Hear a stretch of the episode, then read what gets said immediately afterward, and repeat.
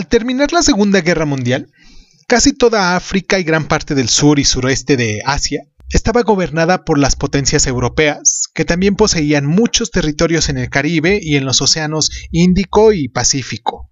Entre las tres décadas siguientes, la mayor parte de los pueblos colonizados habían conseguido su independencia, a veces de forma pacífica y a veces a través de guerras de liberación. A finales del siglo XX, casi no quedaba ningún vestigio de los imperios. Fue un desmantelamiento rápido de un sueño imperial que había tardado siglos en construirse. Hubo una serie de factores que provocaron esta transformación. Uno de los más significativos fue la creación en el seno de muchas colonias de élite educadas en Occidente, que estaban formadas para ayudar a la potencial colonia en la administración y el desarrollo de los locales. Estas élites absorbieron los valores occidentales de libertad, igualdad y democracia, que a su vez condujeron a la petición de la autodenominada nacional, demandas que recibieron cada vez más el apoyo de la opinión liberal y socialista de los países colonizadores. Un factor más inmediato fue la Segunda Guerra de la bancarrota, e incapaces de afrontar los grandes costes de mantener un imperio. Esta guerra también había dado una gran confianza a los pueblos colonizados, que habían visto cómo un país asiático, en este caso Japón, había barrido a los poderosos europeos del sureste de África y gran parte del Pacífico. Hoy aquí en Crónica Lonares hablaremos del final de los imperios, de esta transición que se hizo después de la Primera Guerra Mundial y la Segunda Guerra Mundial, donde cayeron pues a lo mejor familias reales, familias de abolengo que habían durado muchísimos años en el poder. Y pues nada, yo soy Irving Sun, esto es Crónica Lunares y prepárense para el final de los imperios. Comenzamos.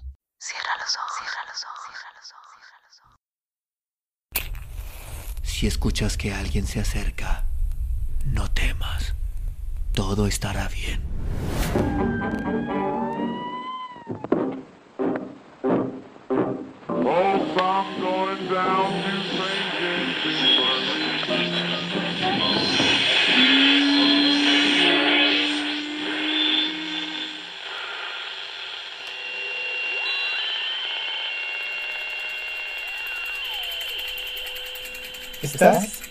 Escuchando, Crónica, Crónica, Crónica el lugar, el lugar donde, donde, donde tus oídos. Bienvenido. A principios del siglo XX, Gran Bretaña había otorgado la independencia de sus colonias de población blanca, que en este caso fue Canadá, Australia, Nueva Zelanda y Sudáfrica. Este precedente animó el crecimiento del nacionalismo en la India, de largo la más poblada y también la más desarrollada de las colonias británicas no blancas. El Congreso Nacional Indio se había formado en 1885 y a partir de la década de 1920, bajo el liderazgo de Mahatma Gandhi y Jawaharlal Nehru, se había vuelto cada vez más militante y mejor organizado, y en general estaba insatisfecho con la concesión británica de pequeños grados de autogobierno. Al mismo tiempo que el Congreso presionaba por la independencia, la Liga Musulmana pedía la creación de un Estado musulmán separado, que en este caso fue Pakistán, en el subcontinente. Gandhi y sus seguidores seguían una política de desobediencia civil no violenta, culminada en la campaña Abandonen la India, lanzada en 1942 que provocó que los británicos encarcelaran a la mayor parte de los líderes del Congreso durante el resto de la Segunda Guerra Mundial. El gobierno laborista elegido en Gran Bretaña a final de la guerra de en 1945 estaba mejor dispuesto que sus predecesores ante el espíritu del nacionalismo indio. También se enfrentaba a una crisis financiera posbélica que hacía imprescindible deshacerse de la carga imperial lo antes posible. El resultado fue la concesión de la independencia en 1947, cuando el subcontinente fue dividido precipitadamente entre una India hindú y un Pakistán musulmán. Aunque la mm, independencia se había conseguido a través de la no violencia, su consecución fue seguida de atrocidades terribles. Recordemos la participación que condujo a movimientos en masa de refugiados en ambas direcciones, durante los cuales murieron cientos de miles en masacres sectarias. Vamos a hacer nuestra primera pausa aquí en el programa para recordarles a ustedes nuestras plataformas, para que se pongan en contacto con nosotros, para que nos dejen sus mensajitos, para que estén al pendiente de lo que estamos haciendo aquí en el programa.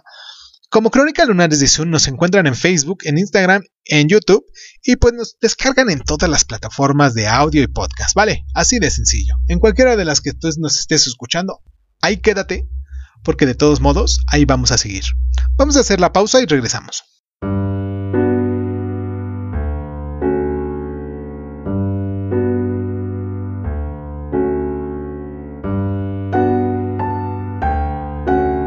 En general, la retirada británica de su imperio fue un proceso pacífico. Sin embargo, hubo excepciones y a lo largo de la década de 1950, por ejemplo, las fuerzas británicas combatieron el movimiento independentista de Mau Mau en Kenia. Para los británicos, los Mau Mau eran terroristas, pero para, la, para muchos keniatas eran luchadores por la libertad una dicotomía que se puede observar ampliamente a lo largo del proceso de descolonización. La otra gran potencia colonial europea, en este caso Francia, tuvo una actitud similar. Aunque la mayor parte de su gran imperio africano había conseguido la independencia de forma pacífica hacia 1960, Después de la Segunda Guerra Mundial, los franceses resistieron violentamente los movimientos independentistas en Indochina que habían estado ocupadas por los japoneses durante toda la guerra. En Vietnam, el Viet Minh, procomunista, había declarado la independencia tras la derrota de Japón, pero se vio obligado a retirarse a sus bases seguras cuando regresaron los franceses a reclamar su derecho a gobernar. Tras años de lucha, el Vietnam consiguió la victoria y la independencia en 1954, pero la consiguiente partición de Vietnam plantó la semilla de la Guerra de Vietnam. La guerra de los franceses en Indochina dividió la opinión en Francia. La lucha por la independencia en Argelia resultó aún un poco más decisiva. Entre las potencias europeas, los holandeses lucharon al principio para recuperar el control de las Indias Orientales tras la derrota de Japón. Pero en 1949 la colonia consiguió la independencia como Indonesia. Bélgica concedió precipitadamente la independencia al Congo en 1960, pero con anterioridad había restringido la actividad política de los congoleños, que estaban mal preparados para autogobernarse. En consecuencia, el país se vio muy pronto arrasado por una sangrienta guerra civil. Portugal se aferró desesperadamente a sus colonias africanas, combatiendo los movimientos independentistas locales hasta 1974, cuando la dictadura derechista fue derrotada en Portugal. En 1945 existían unos 70 estados soberanos. Treinta años después, había más de 170. En las décadas siguientes, todas las colonias europeas que quedaban en el Caribe y en los océanos Índico y Pacífico consiguieron su independencia. Aunque todos estos países son ahora técnicamente estados soberanos, muchos siguen dominados, tanto política como económicamente, por Occidente, o por superpotencias emergentes como China. Algunos sostienen que la era de los imperios aún no ha terminado por completo. ¿Qué dices tú? Déjanos tus mensajes en la parte de abajo y pues hablemos un poquito más de esto. Vale, vamos a la pausa y regresamos.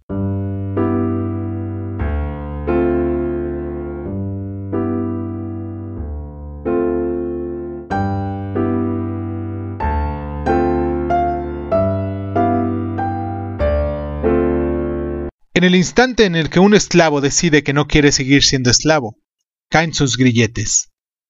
La libertad y la esclavitud son estados mentales. Mahatma Gandhi, dicho esto en su libro Non-Violence in Peace and War, en 1949.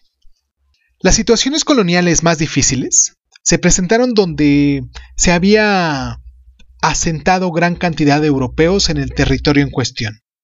Este fue el caso de Zimbabue, la antigua Rhodesia, y también Sudáfrica, donde las minorías blancas siguieron aferrándose al poder mucho tiempo después que otros países africanos que estaban gobernados por su mayoría negra. Uno de estos conflictos más encarnizados fue la lucha por la independencia en Argelia. La región costera estaba muy poblada por franceses y por el derecho formaban parte de la Francia metropolitana. Los musulmanes mm, autóctonos lanzaron una campaña por la independencia en 1954 y al poco tiempo estaban en marcha una guerra feroz con atrocidades cometidas por ambas partes. La división de la opinión pública en Francia sobre la guerra condujo en 1958 a la caída de la Cuarta República. El ejército y los colonos esperaban que el nuevo presidente Charles de Gaulle adoptase mano duro contra los insurgentes, pero de Gaulle se dio cuenta de que la mayoría de los votantes franceses se oponían a esa guerra y anunció que respaldaba la autodeterminación argelina. Otros elementos en el ejército y los colonos extremistas formaron la organización del Il Secret OAS que organizó una campaña terrorista para impedir el proceso. Sin embargo, a pesar de los intentos de golpe militar y los asesinatos, De Gaulle mm, negoció con éxito el fin de las hostilidades y concedió la independencia en 1962.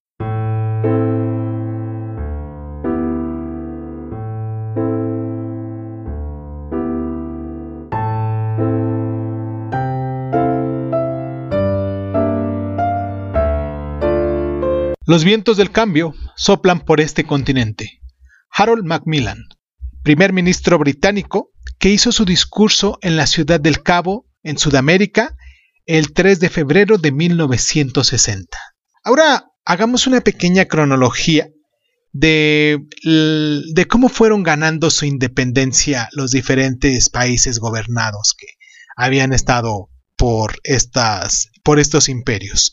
En 1946 se libera Filipinas de Estados Unidos, Jordania del Reino Unido, Siria de Francia y ya en el 47 India y Pakistán también se libera del Reino Unido.